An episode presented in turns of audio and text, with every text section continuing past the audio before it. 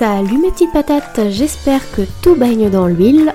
On se retrouve aujourd'hui pour la suite de l'épisode consacré au questionnaire de Proust. Je vous avais laissé en plein suspense au bout de 15 questions, vous allez me dire seulement 15, et oui, nous en reste encore un bon paquet. D'ailleurs, il y a fort à parier qu'il y aura un épisode 3, enfin un épisode 3, un épisode 8 terre si on est précis. Ne perdez pas le fil, on a encore du pain sur la planche. Donc j'en étais à mes poètes préférés. Nouvelle question, mes poètes préférés. Et comme je vous l'avais dit la dernière fois, la poésie est clairement moins à la mode ces dernières années. Et puis c'est pas quelque chose auquel moi j'étais sensible. Hein. Je sais, ça peut arriver encore de nos jours que des jeunes s'intéressent à la poésie. Moi, c'est pas quelque chose qui m'a touché, quel que soit le moment de mon existence. Mais j'essayais quand même un petit peu de me prêter au jeu. Donc je me souviens que par exemple, quand j'étais à l'école primaire, bah forcément j'avais appris des poésies et je détestais ça. Vraiment, je détestais apprendre des poésies. Parce que, alors certes, j'ai des facilités à apprendre, mais j'ai le plus grand mal à apprendre les choses par cœur, à la lettre. Moi, automatiquement, quand j'apprends quelque chose, je suis, je obligée de me l'approprier de le restituer à ma manière. Ce qui a certains avantages, qui a eu de plus en plus d'avantages en fait pour moi au fur et à mesure de mon parcours scolaire, parce que plus on avance en âge, plus on nous demande à l'école finalement de s'approprier les connaissances et de les restituer avec ses mots, à sa manière, etc. Mais quand on est plus jeune, on nous demande d'apprendre les choses par cœur. Et ça, je détestais ça. Et vraiment, quand on me disait qu'il y avait une nouvelle poésie à apprendre, mais plusieurs fois, ça m'arrivait de pleurer parce que je savais que j'allais encore euh, souffrir, clairement. Bon, il y a aussi mon côté perfectionniste qui fait que si je me trompais, mais d'une virgule, d'un mot, ça m'énervait, ça me saoulait.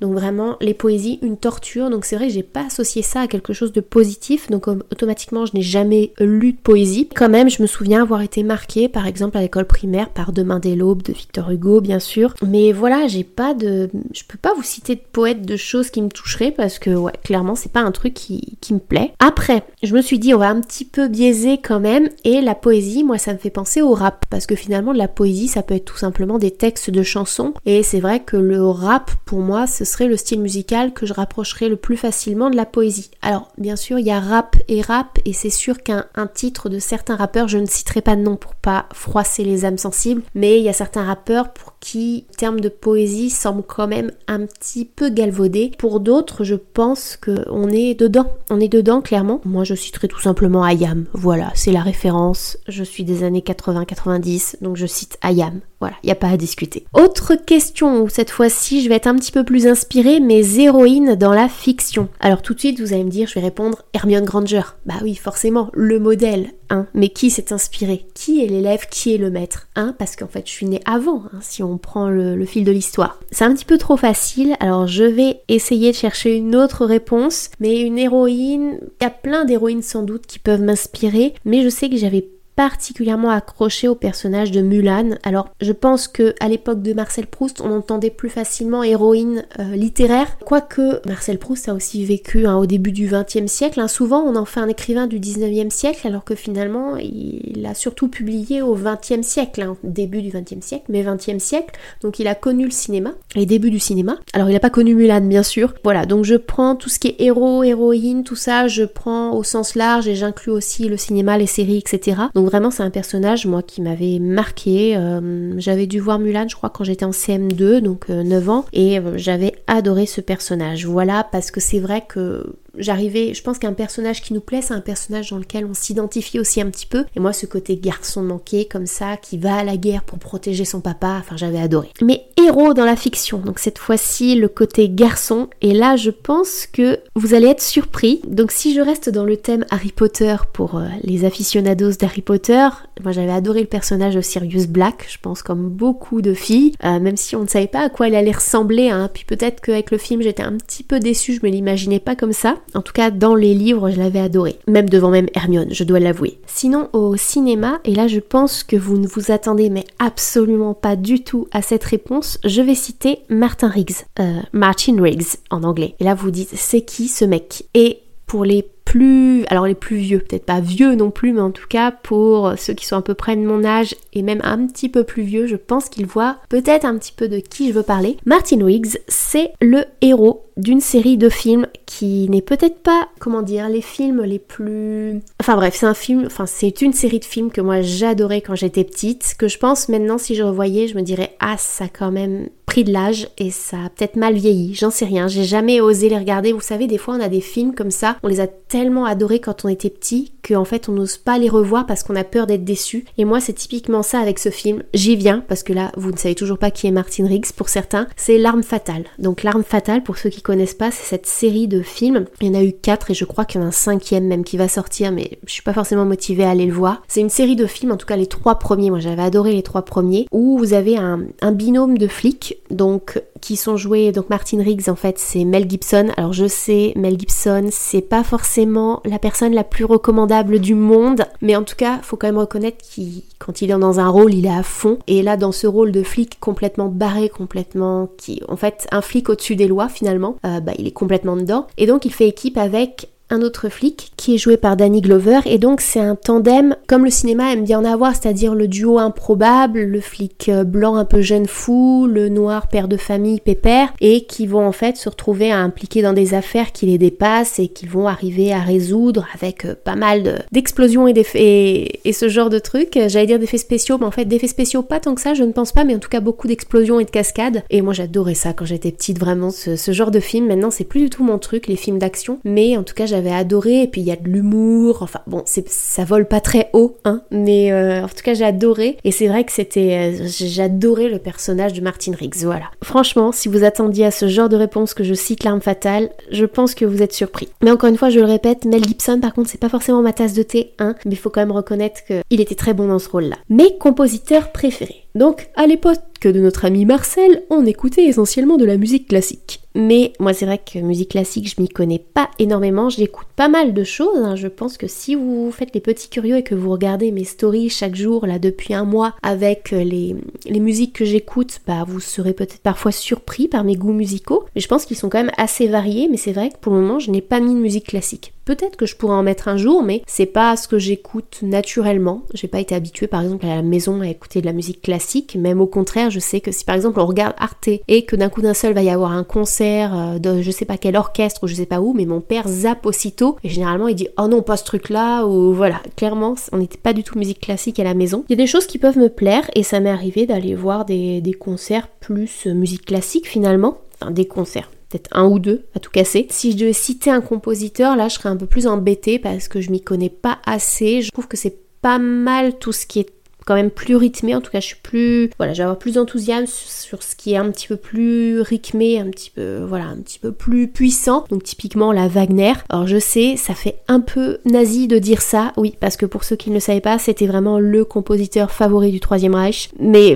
c'est quand même cool, hein, Wagner. Enfin voilà, je pense qu'on a tous en mémoire cette musique sur Apocalypse Now. Euh, même ceux qui l'ont pas vu, je n'ai pas vraiment vu le film en entier où je l'ai vu mais je m'en rappelle plus. par contre cette scène avec les hélicoptères elle est juste dingue et c'était la musique parfaite pour ça. Mais si je devais citer des d'autres compositeurs, voilà, qui parlent, je pense, à un grand nombre parce que bah je pense que la plupart de ceux qui m'écoutent sont enfin j'ai peut-être que parmi mes amis il y a des très grands amateurs de musique classique voilà moi c'est des choses en fait très connues que j'apprécie par exemple Maurice Ravel bah, avec le boléro de Ravel ou euh, Carmen de Bizet voilà. Donc je, vais pas vous chercher les trucs extraordinaires je vais pas vous citer euh, la septième symphonie de je ne sais pas qui parce que bah en fait j'y connais rien. Après j'aurais pu penser aussi compositeur musique de film. Donc musique de film là j'ai peut-être un peu plus de références, mais si je devais dire principalement compositeur de musique de film, bah, ce serait bien sûr Howard Shore, hein, c'est celui qui a fait les musiques, entre autres, de certains grands films, mais surtout, hein, on le connaît pour Le Seigneur des Anneaux, et c'est vrai que la bande originale de Seigneur des Anneaux, je l'ai usée, réusée, je la connaissais par cœur, même quand j'ai écouté les musiques, je savais précisément à quel moment du film ça correspondait, hein, vraiment, je les ai usées. J'aime bien aussi Ennio Morricone, donc c'est très classique. Finalement, mes, mes goûts en termes de compositeurs sont très classiques pour quelqu'un qui n'en écoute pas.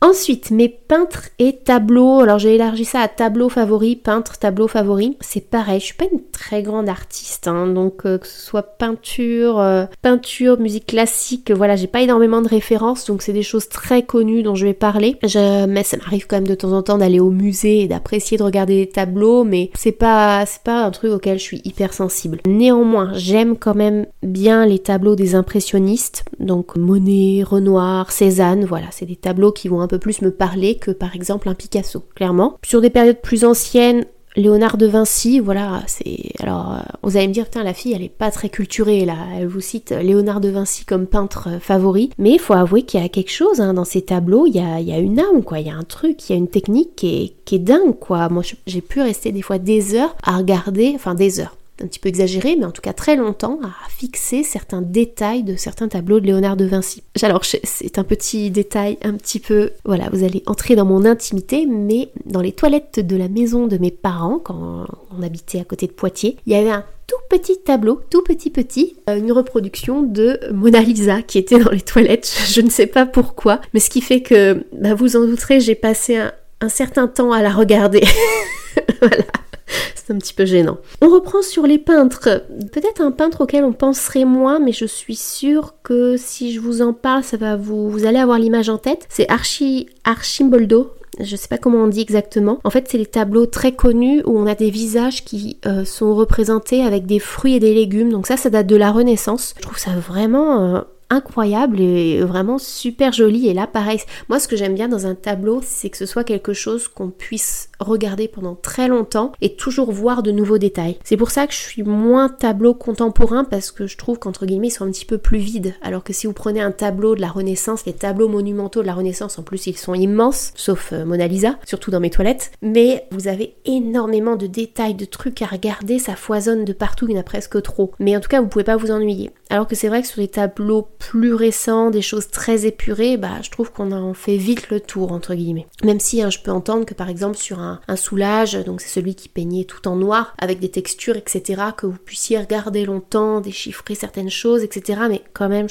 moi, je m'ennuie plus facilement sur ce genre de tableau que sur un tableau classique de la Renaissance. Pareil, autre tableau très classique. Alors pour certains, j'ai eu la chance de les voir, bien sûr. Hein. C'est un de ceux qui m'a le plus impressionné. Pourtant, il est peut-être pas très beau au premier abord, mais il est tellement immense. Euh, je, j'ai l'impression qu'il est encore plus grand que la liberté guidant le peuple, pour ceux qui sont allés au Louvre. C'est la ronde de nuit euh, qu'on peut voir au Rich Museum à Amsterdam, qui est vraiment immense, mais je crois qu'il est en cours de restauration actuellement. Il est très sombre, parce que c'est le défaut de toutes ces peintures à l'huile. Enfin, il me semble que c'est une peinture à l'huile, et qu'en fait ça noircit au fil du temps. Et donc déjà de base, il était fait avec des couleurs assez sombres, et donc du coup on finit par plus voir grand chose, mais rien que la taille, il est vraiment impressionnant. Dans le même genre, bah, toutes les œuvres un peu monumentales, par exemple de Michel-Ange à la chapelle Sixtine, que je n'ai pas vu, mais il y a des choses comme dès que c'est grand, dès que c'est voilà, forcément c'est impressionnant. Mais encore une fois, on peut passer beaucoup de temps sur des petits tableaux, mais je ne reparlerai pas de Mona Lisa. Ça y est, je vous ai traumatisé avec Mona Lisa. Sur des peintres tout petit peu plus récents, même si j'ai pas de. Voilà, je m'y connais pas du tout en, en, art, en peinture, donc je peux pas citer des peintres récents, mais sur des choses un petit peu plus, on va dire début 20e siècle, c'est vrai que j'aime bien les peintures de Dali ou de Chagall. Début 20e siècle, en fait, Dali, je ne sais pas, je pense que c'est un peu plus tardif quand même. Donc Dali pour le plus récent.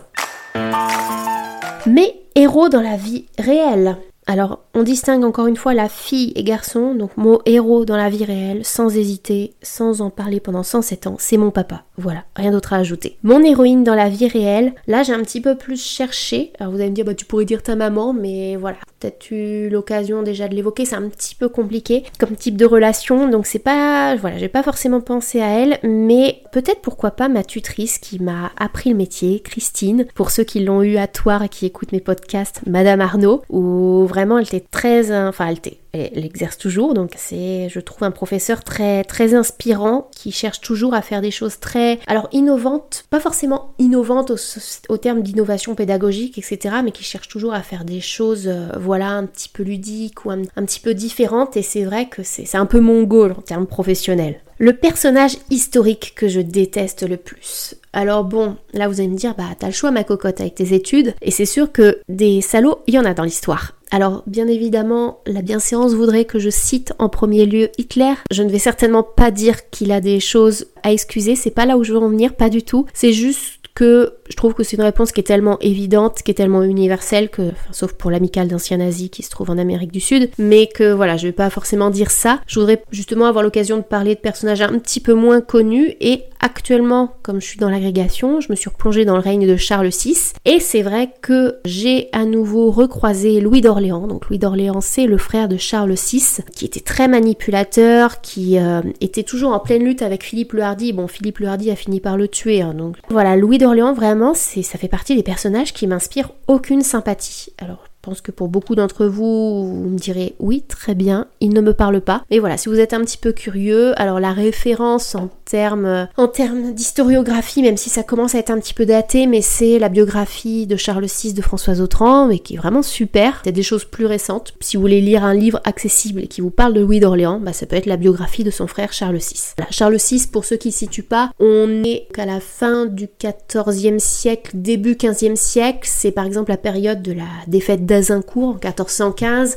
C'est la période où, très brièvement, le, la couronne de France est passée à l'Angleterre parce que Charles VI, pour ceux qui ne situent pas, c'est le roi qu'on dit. Des fois, on dit Charles VI le fou parce que oui, il était pris de réelles, crises de folie. Ce qui fait que dans ces crises de folie, le pouvoir était assumé soit par un conseil composé de ses oncles, soit par euh, des d'autres conseillers. Il y a eu aussi euh, sa femme qui a pu jouer un rôle, son fameux frère. Euh, bref, ça a été un, moment dans l'histoire très critique pour la couronne de France parce qu'il y avait plein de personnes qui cherchaient, voilà, il y avait de vrais jeux d'influence parce que tout le monde essayait de profiter un petit peu de ce roi qui était trop faible pour gouverner. Et ceux qui en ont le plus profité, bien entendu, ce sont nos amis les Anglais. On était en pleine guerre de 100 ans, c'est vrai que j'ai oublié de le préciser pour ceux qui ne situaient pas la période, on est en pleine guerre de 100 ans, enfin en pleine guerre dans le dernier tiers de la guerre de 100 ans, hein, juste avant le règne de Charles VII et donc de Jeanne d'Arc et tout ce passage-là. C'est une période que je trouve vraiment passionnante, donc je suis ravie qu'elle figure en partie à l'agrégation. Le règne de Charles VI est vraiment plein de rebondissements et si vous voulez découvrir un personnage que vous n'allez pas aimer, c'est Louis d'Orléans. Sinon, alors l'Antiquité, je pense, est aussi assez riche en personnages assez tordus, genre Brutus, Néron, mais j'avais envie de vous citer une femme parce que on va essayer de faire les choses de manière égale, un homme, une femme. Donc une femme qui serait particulièrement retorse dans l'histoire, bah voilà, je veux pas faire de généralité, mais je trouve quand même qu'il y a un petit peu moins de noms que chez les hommes, mais ça s'explique aussi tout simplement parce qu'elles avaient moins le pouvoir. Je pense que c'est assez logique. Mais il y en a une qui a l'air quand même d'être peu recommandable, c'est Frédégonde. Donc on a l'époque des Mérovingiens, un tout petit peu après Clovis, et quand même elle a l'air d'avoir fait les pires choses à son entourage pour obtenir le pouvoir en fait, en tout cas pour jouer,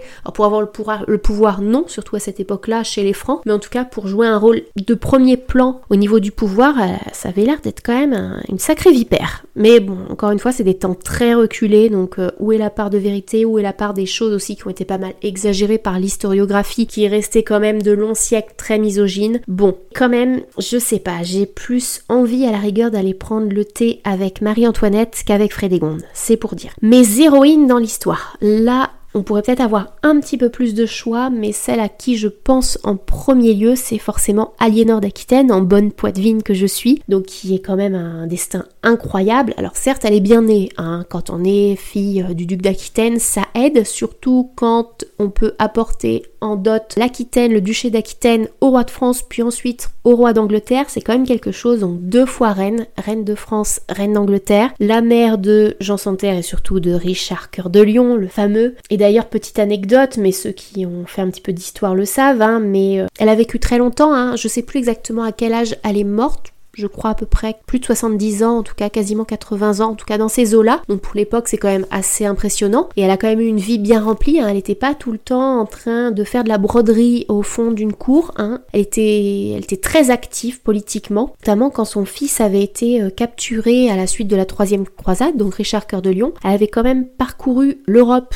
à dos. Alors je crois pas que c'était un cheval, je crois que ça devait être un âne ou un mulet, quelque chose comme ça, parce que peu de femmes montaient à cheval à cette époque-là. Elle avait parcouru l'Europe pour réunir euh, la rançon nécessaire pour le faire libérer. elle s'était même rendue sur place, là où il était en captivité, pour le faire libérer. C'était quand même à l'autre bout de l'Europe, donc voilà, une femme extraordinaire et je suis très contente, très fière que ce soit une femme d'Aquitaine. Après, elle a peut-être des aspects peut-être moins, moins reluisants, mais j'ai pas envie de m'attarder dessus. Voilà, c'est un personnage qui a fait couler beaucoup d'encre, beaucoup de fantasmes aussi. Si on s'en tient simplement aux aspects plus vérifiés que peut prouver l'histoire, elle a quand même un parcours pour une femme à cette époque de dingue. Mon plat est ma boisson préférée. Là, c'est franchement pas évident parce que comme je vous l'ai dit, ce que je préfère faire c'est manger. Je pourrais tout à fait choisir autre chose à un autre moment où je ferai ce podcast, mais il faut arrêter un choix. Donc par exemple sur un plat, il y a quelque chose, je sais pas pourquoi ces derniers temps mon papa m'en faisait souvent et j'adore ça, ce sont les paupiettes. Oui, j'adore les paupiettes. Vous me faites une petite paupiette, peu importe, paupiette de dinde, paupiette de veau, bon, petite préférence pour la paupiette de veau, mais même une paupiette un peu plus sèche hein, de dinde, j'ai pas de souci avec ça. Une petite paupiette une petite poêlée de pommes de terre sautées avec un petit peu d'ail, de persil. Oh, rien que de dire ça, j'ai faim à nouveau alors que je sors de table. Fallait forcément que je cite des patates dans mon plat préféré. Je ne pouvais pas faire autrement, sinon ma réputation allait en pâtir et le podcast allait s'effondrer. Donc j'étais obligée de placer.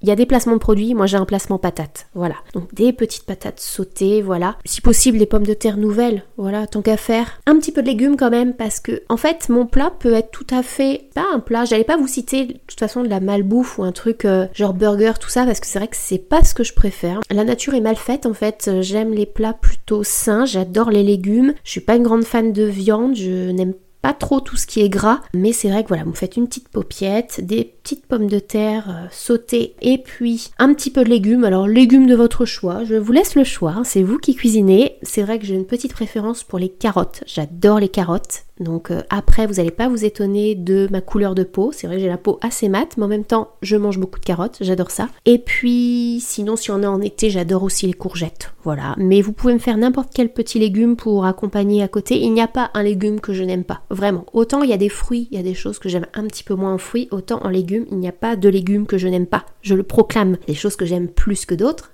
mais il n'y a rien que je déteste. Pour la boisson, J'hésite un petit peu, c'est vrai que je vous ai fait tout un podcast sur le café, alors vous attendriez au café, sauf que le café, je peux pas vraiment me considérer, je crois que je l'avais dit, comme une vraie amatrice de café, étant donné que moi j'aime pas le café très fort, et quand je le bois, c'est de préférence allongé, donc les puristes du café, je pense, ne seraient pas d'accord. Mais si je devais choisir une autre boisson, on est en été, une boisson fraîche, un truc que j'adore depuis toute petite, et je crois que je vous l'avais dit, pareil dans ce podcast sur le café, j'adore le Schweppes. Pas le Schweppes agrumes, pas le Schweppes citron, pas le Schweppes, je sais pas, raisin ou je sais pas quoi, ou pina colada, j'en sais rien. Le Schweppes tonique, le jaune, là, le classique tonique, parfait.